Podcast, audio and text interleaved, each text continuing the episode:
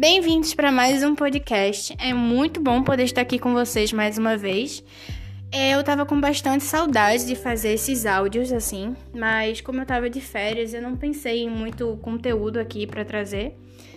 Então, eu vou começar hoje falando sobre as escolas historiográficas e eu acho que depois eu vou fazer um outro podcast falando sobre as escolas de pensamento geográfico, porque esses dois foram os primeiros conteúdos que eu comecei a estudar no ano e de uma certa forma eles me deixaram um pouco frustrados porque Eita, olha o erro, Luciana. Um pouco frustrada porque eu queria fazer vários exercícios para fi fixar o conteúdo aqui na minha cabeça e, e colocar esse conhecimento em prática, mas eu não consegui encontrar muitas listas, então eu acredito que esse seja um conteúdo que pode ser importante para o estudo de vocês por causa disso, porque é uma forma da gente revisar e estar tá sempre escutando isso e tal. Ai ai. Ok, eu espero que vocês tenham paciência para ouvir esse áudio, porque eu falo demais. Mas eu vou tentar me conter, como sempre, né? Nem sempre eu consigo, mas nunca é tarde para tentar.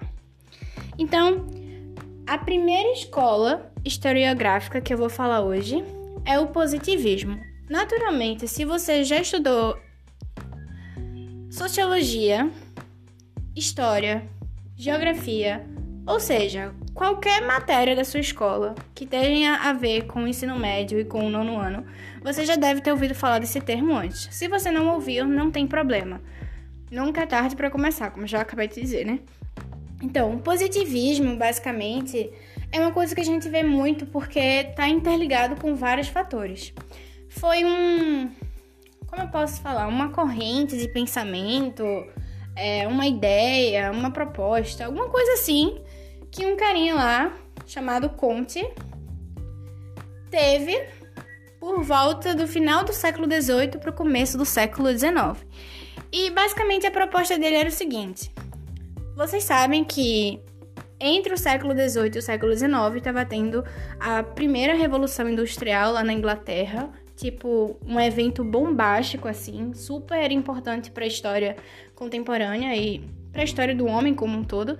E tipo estavam acontecendo várias revoluções assim, não revoluções físicas, tá? Não, o povo não tava brigando e tal. Mas tipo, as pessoas estavam muito confusas da cabeça, tava acontecendo várias coisas ao mesmo tempo, inclusive algumas revoluçõezinhas também, mas nada muito grande como a Revolução Francesa. É, e tipo, Conte, né? Ele era um carinha. Eu não sei dizer como ele era. Só sei que ele era um cara bem. Ordem, progresso. E ele começou a observar essas coisas que estavam acontecendo na sociedade em que ele vivia lá. E ele começou a falar: Poxa, como é que a gente pode ignorar isso? Como é que a gente pode simplesmente considerar isso algo natural, sabe? Eu sei que, tipo, já aconteceram várias tretas como essa, várias outras revoluções históricas ao longo do tempo. E deveria existir alguma forma de compreender essas revoluções, sabe? De estudar a sociedade para entender o porquê que o ser humano faz isso, porquê que as coisas é, acontecem dessa maneira. E aí, ele vai começar a fazer lá as manipulações dele, as ideias vão começar a correr solto lá na cabeça dele e ele vai começar a fundamentar o que a gente hoje compreende como sociologia, que é basicamente uma ciência que vai estudar a sociedade, que vai estudar os povos, as culturas, é, as organizações sociais que existem pelo mundo afora e vai tentar compreender esses povos, essa sociedade, a forma como a sociedade se estrutura, a forma como as pessoas se comportam, a forma como as pessoas pensam coletivamente. E tudo isso vai acontecer de certa forma por causa da influência dos pensamentos de Comte e dessa certa frustração e indignação que ele sentiu ao ver tudo aquilo que estava acontecendo e não ter uma base científica para explorar aquilo. Então, é, quando Comte começou a realizar esses estudos e começou a propor a sociologia como ciência social, é, ele também influenciou várias outras áreas do conhecimento. E dentre essas áreas de conhecimento, nós temos a história. Por quê? Porque Comte ele vai começar a desenvolver um método científico que a gente também usa muito ainda nos dias atuais, que é pautado em provas, provas é, palpáveis, vamos dizer assim, provas escritas. Então ele vai começar a recolher uma série de documentos, de cartas oficiais, é, de depoimentos de personalidades que ele considerava ser importantes na época, né? Tanto para ele como para outros estudiosos contemporâneos dele também. E ele vai começar a analisar esses documentos e ele vai considerar aquilo ali como uma prova oficial, uma prova concreta de o porquê que aquela sociedade se comportava daquela maneira, o porquê que ele achava que determinados fenômenos aconteciam. Então, a partir dessa linha de raciocínio que ele desenvolveu, né, dessas provas que ele averiguou e de todos os pensamentos que foram sendo trazidos através de estudiosos que pensavam de modo parecido com ele, né, e que foram influenciados pelos pensamentos dele, a história ela vai começar a se fundamentar nesse pensamento positivista. E por que positivista?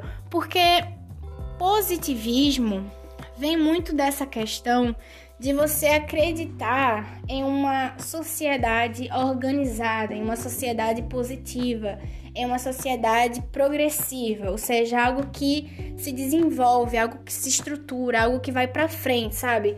Muito aquele lema que tem lá na na bandeirinha do Brasil, sabe? Ordem e progresso. Eu não sei se vocês sabem, mas tipo antigamente é, não era só ordem e progresso que tinha na bandeira, tinha ordem, progresso e amor. Só que na hora que os carinhas foram lá colocar a frase na bandeira, né? Eles, eu acho que eles acharam que a palavra amor era meio que insignificante, assim, pro desenvolvimento do homem. Vê que besteira. E aí eles foram e tiraram, e aí ficou só ordem e progresso mesmo. Mas eu acredito que o lema positivista, na verdade, seja ordem, progresso e amor, porque o amor, a gente sabe, é fundamental também para o desenvolvimento do homem. Então, é basicamente esse é o conceito: uma sociedade positiva, uma sociedade que progride, que tem ordem, que tem estrutura, que tem organização. É uma sociedade que se preocupa com essa organização. Então, todos os conhecimentos que vão ser fundamentados ou que vão buscar essa linha de pensamento positivista vão buscar essa ordem, essa estrutura, essa organização, esse conceito por trás de tudo, inclusive dessa ciência metódica, rigorosa e super cansativa e frustrante.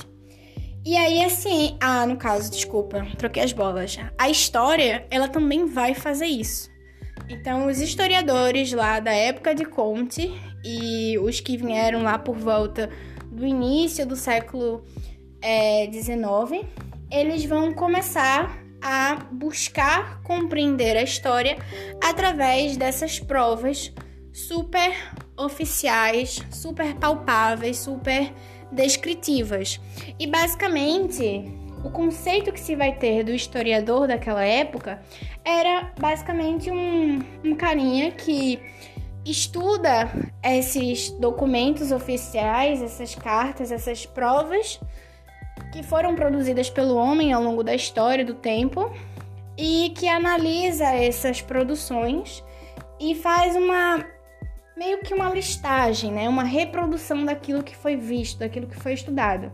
Então não cabia ao historiador, por exemplo, fazer conexões muito aguçadas. Ah, isso aconteceu por causa disso, daquilo, daquilo outro. Não. Quanto mais ele conectasse, quanto mais ele fugisse do assunto, menos rigoroso e descritivo ele estaria sendo com o trabalho dele. Então, era uma, uma história muito objetiva e que buscava analisar os acontecimentos históricos de maneira isolada. Então, além de se ter uma linha cronológica, ou seja, todos os acontecimentos históricos eles se sucediam de maneira linear, um atrás do outro, bem bonitinho, feita aquela linha do tempo que a gente estuda nos livros de história. É, os historiadores e as pessoas em geral compreendiam a história de maneira isolada. Então, o que acontecia aqui no Brasil era estudado apenas aqui no Brasil. Não se buscava, por exemplo, essa conexão mais aguçada que a gente tem de relacionar os acontecimentos que, a, que se perpetuam hoje com eventos históricos que aconteceram, por exemplo, na época da colonização brasileira. Entende?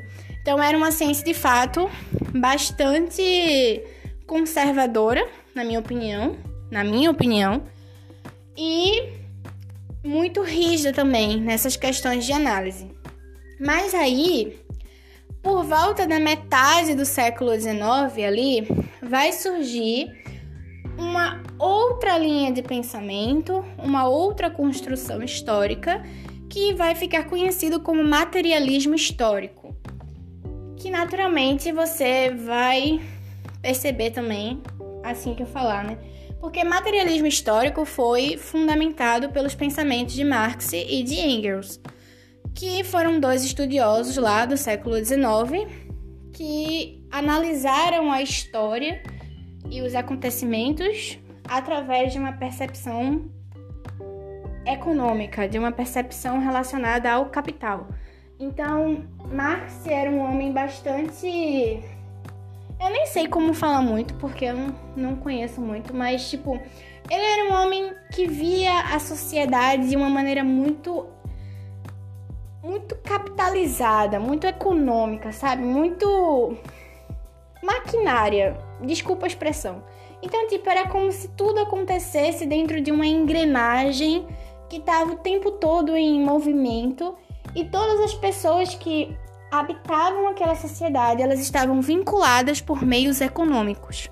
Então, basicamente, um dos princípios do que ele estudava era de que a sociedade era dividida em dois grandes grupos.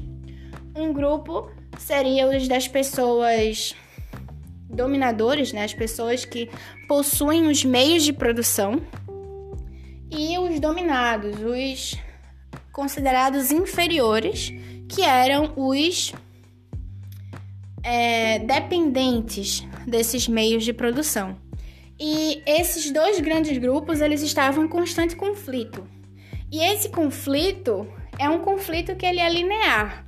Ele não surgiu da noite para o dia. Ele vem acontecendo há vários séculos e com o passar do tempo, essa luta de classes ela vai recebendo denominações e contextos diferentes, mas essa luta de classes ela sempre existiu.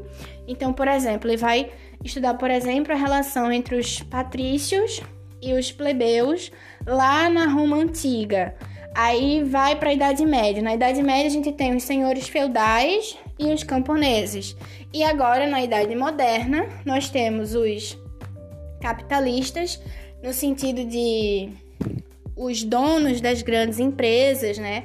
As pessoas ricas que tinham essas empresas e que tinham condições de comprar maquinário, de comprar matéria-prima e tudo mais, e os é, operários, que eram as pessoas pobres e que tinham que trabalhar nessas empresas para poder sobreviver. Então, perceba que sempre tem essa esse desnível na sociedade e esse, esse desnível ele vai se perpetuando ao longo dos séculos com diferentes denominações. E aí, é, outra característica também do estudo de Marx e de Engels seria justamente essa engrenagem invisível, onde meio que as coisas acontecem no campo da subjetividade. Então, por exemplo, existiriam dois contextos que ele aborda, que seria a infraestrutura e a Peraí, eu acho que eu falei certo. É, infraestrutura e. Ai, esqueci. Desculpa, gente. Eu realmente esqueci. Infraestrutura. Então, depois eu trago. É, que seriam basicamente dois conceitos. Um estaria ligado com a base da sociedade, ou seja, todas as relações que acontecem na estrutura daquela sociedade, e essas relações básicas, elas vão fundamentar os fenômenos exteriores, as coisas que são mais abrangentes e que vão acontecer posteriormente àquelas ações. E ele também vai trazer vários outros conceitos que vão relacionar essas relações de poder. Então, basicamente, a história ela vai ganhar uma carga muito muito econômica, muito financeira, vamos dizer assim, né? Os historiadores eles vão pegar essa vibe dos estudos de Marx e de Engels e eles vão começar a estudar a história muito por essas relações de poder econômicas e vão também analisar as coisas por um, um campo muito mais subjetivo do que se tinha no positivismo, por exemplo. Mas ao mesmo tempo, a história ainda assim ela era muito linear em relação à história que a gente estuda hoje em dia. E também haviam muitas dúvidas ainda a respeito de como estruturar esses conhecimentos. Porque perceba que ao analisar a história apenas sobre o ponto de vista econômico, a gente desclassifica uma série de outros fatores sociais que também são bastante importantes para a formação de uma sociedade como a gente tem ela hoje. Então, assim, né? Era uma visão que, mesmo sendo bem aguçada para a época, tinha algumas lacunas, como também ainda tem hoje em dia. E aí, um pouco mais para frente, por volta de 1930, isso já é no século 20, a gente vai ter o surgimento da Escola dos Análises, que foi basicamente uma iniciativa de dois estudiosos que eram franceses o nome, eu sei o sobrenome deles, que é Bloch e Febre, alguma coisa assim. E eles vão escrever uma revista científica é, onde eles vão expor alguns trabalhos deles, algumas pesquisas que eles fizeram, e eles meio que vão criticar completamente o modelo de estudo que os companheiros acadêmicos deles e que os estudiosos que vieram antes deles costumavam ter. Justamente esse modelo positivista, todo certinho, e esse modelo super econômico e essa engrenagem invisível que os estudiosos adaptaram de Marx e de Engels. Então, eles vão criticar esses modelos, essa forma de conceber a história e vão sugerir algumas mudanças, algumas adaptabilidades. E dentre essas mudanças, nós vamos ter alguns conceitos que vão se destacar, como por exemplo, a interdisciplinariedade. Então, até um tempinho atrás, a história ela era muito isolada das outras ciências humanas, porque se tinha essa preocupação de compreender os acontecimentos históricos, mas não se tinha tanto essa preocupação em entender esses acontecimentos. Então, é, com a chegada dessa interdisciplinariedade, eles vão começar a relacionar, por exemplo, esses acontecimentos históricos com outros caracteres, com outras percepções, por exemplo, geográficas, como a geografia de um determinado país influencia na sua conjectura histórica. E a gente pode aplicar esse conceito, por exemplo, na relação da África como continente como a localização geográfica da África, como os recursos naturais da África influenciaram, por exemplo, na sua trajetória histórica. Se você parar para analisar, boa parte das colonizações que foram realizadas na África aconteceram justamente por causa das riquezas naturais que os africanos possuíam, né? E aí o olho grande lá dos europeus foi lá e acabaram com tudo e destruíram a perspectiva cultural de muitos povos africanos que tentam se reerguer até os dias atuais. Então perceba que existem várias características geográficas que influenciaram nesses acontecimentos. Por exemplo, né? É, a questão das grandes guerras também. Quais foram é, as armas que foram utilizadas nessas grandes guerras. E aí a gente pode aplicar conceitos de química, por exemplo, na Segunda Guerra Mundial. É, fizeram-se várias descobertas físico-químicas que foram de grande utilidade para essas armas durante a guerra. Então, as bombas né, começaram a surgir com mais força, é, as balas passaram a ter uma estrutura diferente, passaram a ser mais destrutivas, e tudo isso está relacionado com os estudos da química e da física. Então perceba que a gente pode relacionar essas matérias, mesmo sendo matérias bastante distintas, com esses acontecimentos históricos para ter uma visão mais ampla do, de como as coisas aconteceram e de por que elas aconteceram daquela maneira. Outra característica também que vai surgir com os estudos desses carinhas lá na França vai ser a percepção do eu histórico. Sim, essa palavra eu histórico é muito palavra de logotipo, de empresa, muito coisa assim de feira de ciências, né? Mas é uma palavra que traz um significado muito grande, porque até pouco tempo atrás, antes desses carinhas tomarem essa iniciativa e revolucionarem o pensamento histórico, é, não se parava muito para estudar, por exemplo, os camponeses, os, os plebeus, né? É, os operários. Perceba que a história estava muito mais ligada com os detentores dos meios de produção, como trazia Marx e Engels, né? Era uma história que estava muito mais preocupada com as ações das pessoas ricas, das pessoas que possuíam influências políticas, do que com as pessoas que trabalhavam no campo ou que eram forçadas a obedecer ordens desses grupos mais elevados da sociedade. Então, é, com a iniciativa desses carinhas franceses, a gente começa a olhar, por exemplo, para a percepção que essas pessoas subordinadas tinham a respeito da sociedade em que elas viviam. Então, como é que as atitudes dos camponeses afetavam, por exemplo, a história da Idade Média? Como é que as relações sociais que existiam lá nos plebeus influenciavam as atitudes dos grandes monarcas de Roma? É, como é que as revoluções feitas por aqueles operários influenciaram, por exemplo, na construção de determinados conceitos sociais que existem na Inglaterra e em outros países até os dias atuais. Então, o eu histórico ele passa a um, ganhar uma vastidão de percepções, porque agora você não está mais analisando apenas cartas oficiais, documentos escritos por grandes monarcas, por grandes é, oligarquias da história da humanidade. Você está lidando com o povão, com as expressões sociais que vão sendo fundamentadas com o passar do tempo dentro de determinados grupos sociais, certo?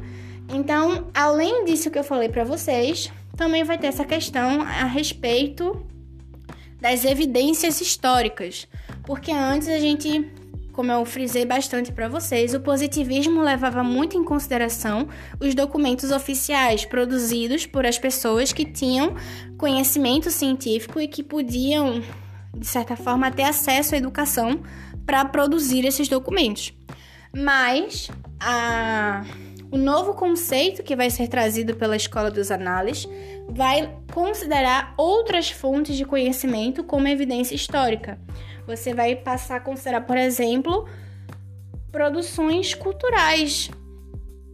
Sabe? Como é que, tipo, eu posso levar em consideração algumas fotografias, alguns desenhos que foram feitos por um carinha lá, não sei da onde, sabe? Eu posso levar em consideração uma dança que surgiu em determinado período por um determinado grupo de pessoas que viveu uma série de acontecimentos, eu posso levar em consideração as lendas, as histórias disseminadas dentro de determinadas vilas, de determinadas comunidades. Então, tudo isso passa a ser uma evidência histórica. E tudo isso passa a ser estudado pelos historiadores com o passar do tempo. Então, a história que a gente conhece hoje, a história que a gente estuda hoje, ela tem muito dessa pegada trazida pela escola dos análises. Mas perceba que mesmo depois de tantas décadas, porque de 1930 para 2022 passou bastante tempo. É quase um século de diferença. É... E, e ainda assim, a escola brasileira ela é muito ligada aos conceitos do positivismo até porque o positivismo embasou muito o conhecimento acadêmico no Brasil por volta desse mesmo período de 1930, que foi quando começou a ser construídas as primeiras escolas brasileiras. Então, eu acho que vale a pena a gente pensar um pouco sobre isso, porque tipo, a história que a gente estuda lá no ensino fundamental é uma história bastante limitante, bastante sufocante, né? Aquela típica história de Pedro Álvares Cabral, um cascudo não faz mal, descobriu o Brasil, a escambo, os indígenas, povos pelados sem menor cultura, sem menor classe, foram tratados como animais e tudo mais. A feirinha do índio, Peninha, Cocá, tudo isso é uma história muito frustrante, né? Pelo menos na minha percepção. Eu acho uma coisa meio questionável. Então, isso tem uma vibe bastante positivista. Mas a história que a gente busca desenvolver hoje e que deveria ser desenvolvida em todas as escolas brasileiras é uma história muito mais progressiva, muito mais é, crítica, né? Então, não é simplesmente analisar o tempo histórico linear. Você começa a ter uma percepção de múltiplas temporalidades. O tempo histórico é algo relativo. Você tem diferentes tempos acontecendo ao mesmo tempo. É uma coisa bastante viajada de se ter, mas a gente tem essa percepção também na escola dos análises e hoje essa percepção é ainda mais aprofundada. Então, depois da escola das análises, vão surgir outros movimentos, outras escolas historiográficas que vão aprofundar o conhecimento desses dois carinhas que eu citei para vocês. Que eu não vou repetir o nome deles porque eu não consigo. É, é complexo para mim. Então, a gente vai ter, por exemplo, um carinha chamado Braudel. Eu não sei falar o nome desse cara, só tem nome difícil é, que ele vai escrever uma obra chamada O Mediterrâneo, por volta de 1940 para 1950. E nessa obra ele vai tentar relatar a história do Mediterrâneo desde o surgimento das primeiras civilizações lá na Grécia, na Roma e nos povos árabes e tudo mais, até os dias em que ele viveu, até 1940, 1950. E ele vai reafirmar com intensidade o contexto da interdisciplinaridade. Ele vai relacionar todos os eventos que aconteceram naquele território com uma profundidade, com uma interdisciplinaridade presente nos mínimos caracteres. E aí você já sabe, né? Vai ficar uma coisa longa, cansativa e extremamente detalhada.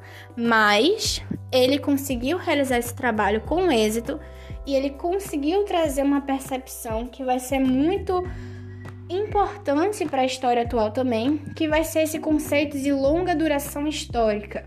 Então, como a gente pode analisar a história fazendo conexões em vários períodos de tempo, em longos períodos de tempo. Então, isso é uma outra característica que vai ser aprofundada a partir da escola dos análises. E aí, mais na frente também, a gente vai ter a escola inglesa, né? Que vai ter alguns personagens que vão ficar bem conhecidos também. Deixa eu citar alguns nomes aqui para vocês pesquisarem depois. Hum... Cadê, meu Deus? Ah, escola inglesa. Tem um tal de Thompson, Burke, não sei se fala isso, que vão ser os famosos neomarxistas, né? Eles vão trazer novas percepções a respeito dos estudos de Marx e de Engels, que eu citei para vocês no materialismo histórico. A gente também vai ter a escola pós-moderna, que vai trazer muito sobre uma questão mais abransiva, mais subjetiva. Eles vão incorporar a literatura dentro do processo de evidência histórica. E aí você já sabe, né?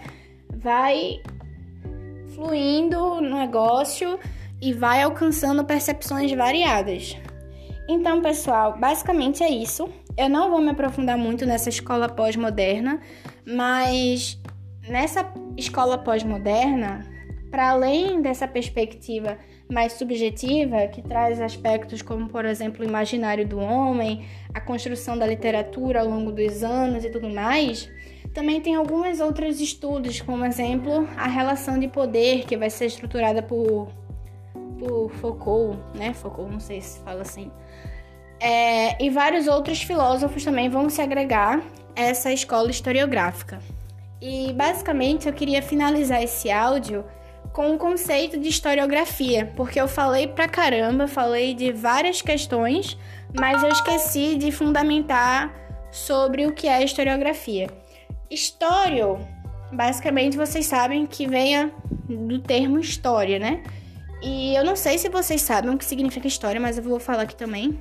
É, história significa o estudo dos homens ao longo do tempo. Essa é uma definição que, inclusive, vai ser fundamentada pelos estudos de Bloch em 1930, porque antes o conceito que se tinha de história era bastante diferente. Era um contexto bem antigo que foi trazido por Heráclito. Heráclito não, né?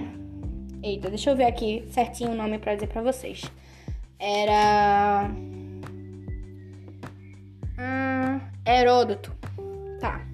É, o termo que se tinha sobre história era um conceito bem antigo, trazido por Heródoto lá no século V é, antes de Cristo, que falava da história como o relato. Cadê? O relato do tempo, né? O registro do tempo. E aí, pronto, testemunho da realidade, era essa a fundamentação. História era uma um conceito desenvolvido por Heródoto lá no século V a.C., que trazia a ideia de testemunho da realidade. E aí, com o passar do tempo é, e a chegada da escola dos análises, Bloch vai refundamentalizar isso e vai dizer que a história é o estudo do comportamento do homem ao longo do tempo. Estudo do homem ao longo do tempo.